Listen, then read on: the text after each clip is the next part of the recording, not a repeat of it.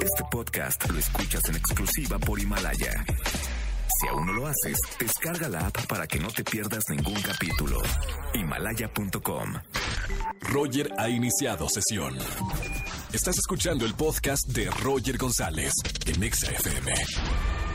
Llegó el momento de escuchar el resumen con Roger González de la Academia de Azteca 1.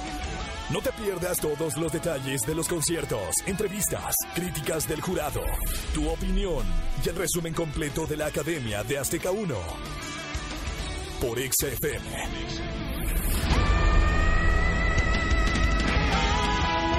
No, no, no, no,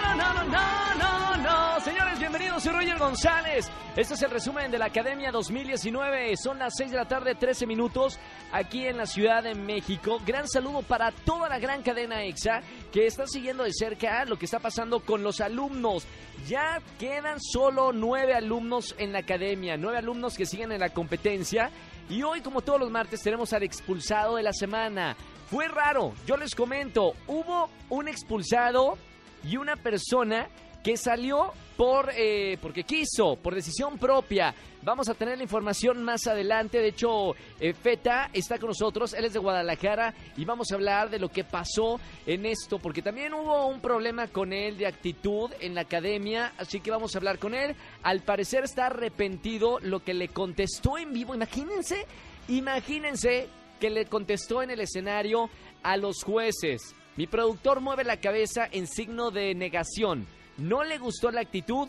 Vamos a hablar. Él ya está arrepentido. Ya, dio una- ya dijo algo en Venga la Alegría. Se arrepiente lo que dijo. Obviamente cometemos errores. Lo importante es reconocer esos errores. Vamos a hablar con Efeta más adelante. Como siempre en el resumen de, de la academia, lo mejor y lo peor de la semana. Así que quédense con nosotros aquí en XFM 104.9. Roger en Exa.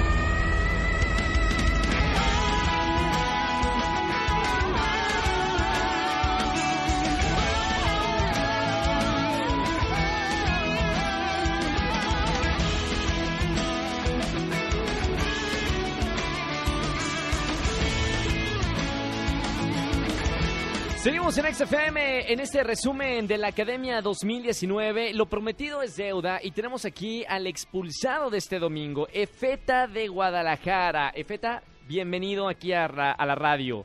Hola, ¿qué tal? Muchísimas gracias por la invitación. ¿Qué pasó el domingo pasado? Eh, ¿De qué forma? De todo, o sea, eh, en, en realidad eh, yo creo que, que te enfrentaste a, a- a los jueces. Eh, hubo no muy buenos comentarios. ¿Te acuerdas que lo, lo- lo hablamos en Venga la Alegría? Que tú estabas arrepentido de lo que le habías respondido anteriormente a- al jurado. El tema Sí. de, de actitud. ¿Qué Sí. pasó dentro de la academia? Eh, ah, pues les voy a comentar, les voy a decir, este, no me dejaron este, hablar mucho ahí en, en la televisión, pero em, fíjense que fue una, una experiencia algo fea cuando me dijeron, este, todas, eh, no fueron críticas, bien yo lo, yo lo vi como me juzgaron. Sí. Nada más en sí me juzgaron, no me dieron ninguna crítica en sí de qué es lo que tengo que mejorar ni nada, porque suponía que me tenían que criticar para yo poder mejorar. Al contrario, solamente me decían que yo no iba a llegar lejos, que era una basura, etcétera, muchas cosas. Podemos escuchar, eh, si tenemos el audio para poner en contexto eh, a, a la gente que nos está escuchando en este resumen de la academia, vamos a ver lo, lo que pasó, eh, de lo que estamos hablando, por favor. Yo siento que lo hice bien esta noche, sinceramente.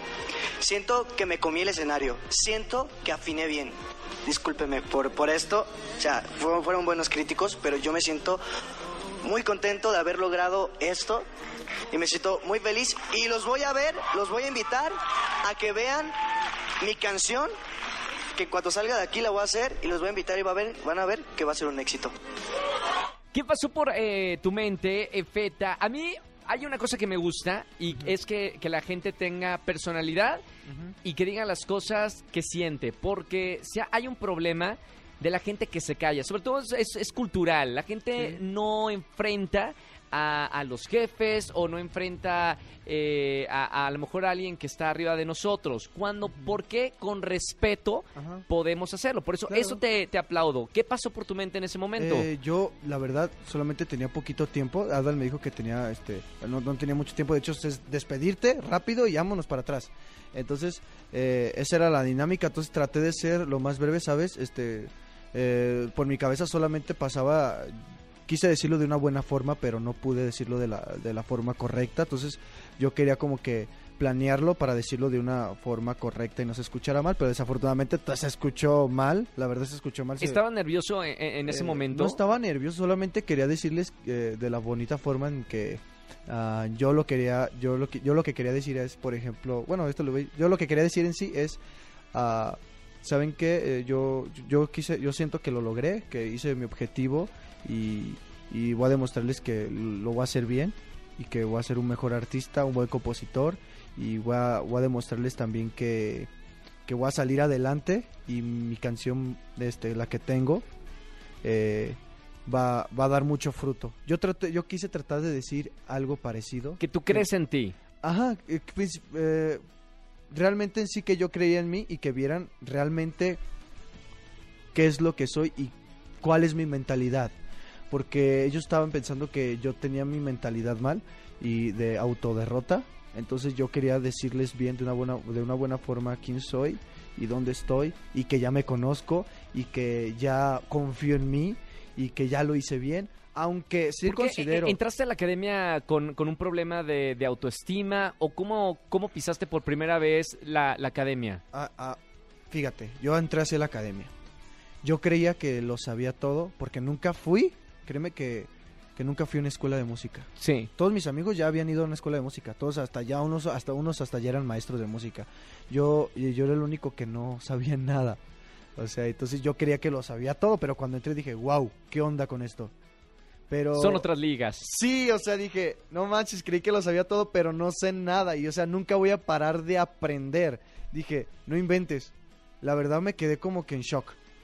Dije, oh, oh, ¿y ahora qué sigue? Pero, ¿sabes qué? Me- cada cosa que me daban, cada eh, plática, yo, yo me emocionaba de cada cosa nueva que aprendía. Yo me emocionaba muchísimo. A mis amigos no tanto, porque algunos decían, pues, bueno, ya sé esto, uh, ah, como que ya sabían. Otros, ah, ok.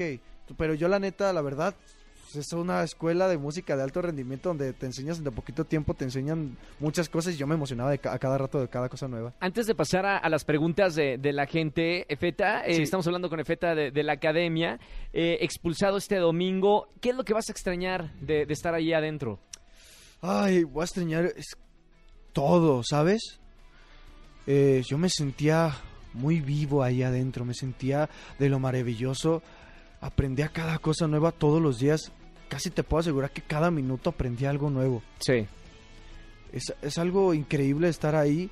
Los maestros, adoro a los maestros, son increíbles conmigo, me han ayudado bastante en mi crecimiento, el director, la gente, el público, todo, o sea, voy a extrañar todas las clases, estar con mis amigos, eh, cotorrear. ¿Con quién te llevaste más de, de todos los que están adentro? Pues yo estuve muy pegado, demasiado pegado a Jorge. Sí. O sea, eh, todos saben que yo y Jorge somos muy unidos desde antes, desde cantar la canción de Tutu. Claro. Eh, hemos sido muy amigos, entonces cuando nos dieron la noticia de que íbamos a hacer este dueto, pues bien felices los dos, pero sí, eh, con el más pegado era yo con, con Jorge. Vamos con las preguntas de- del público. Efeta, esto lo Va. hacemos, es la dinámica que hacemos con todos los, los que van, este, van pa- pasando por este programa Me gusta, resumen me de la academia. gusta. Primer pregunta, Efeta. Sí. ¿Por qué crees que la gente no votó en esta ocasión por ti?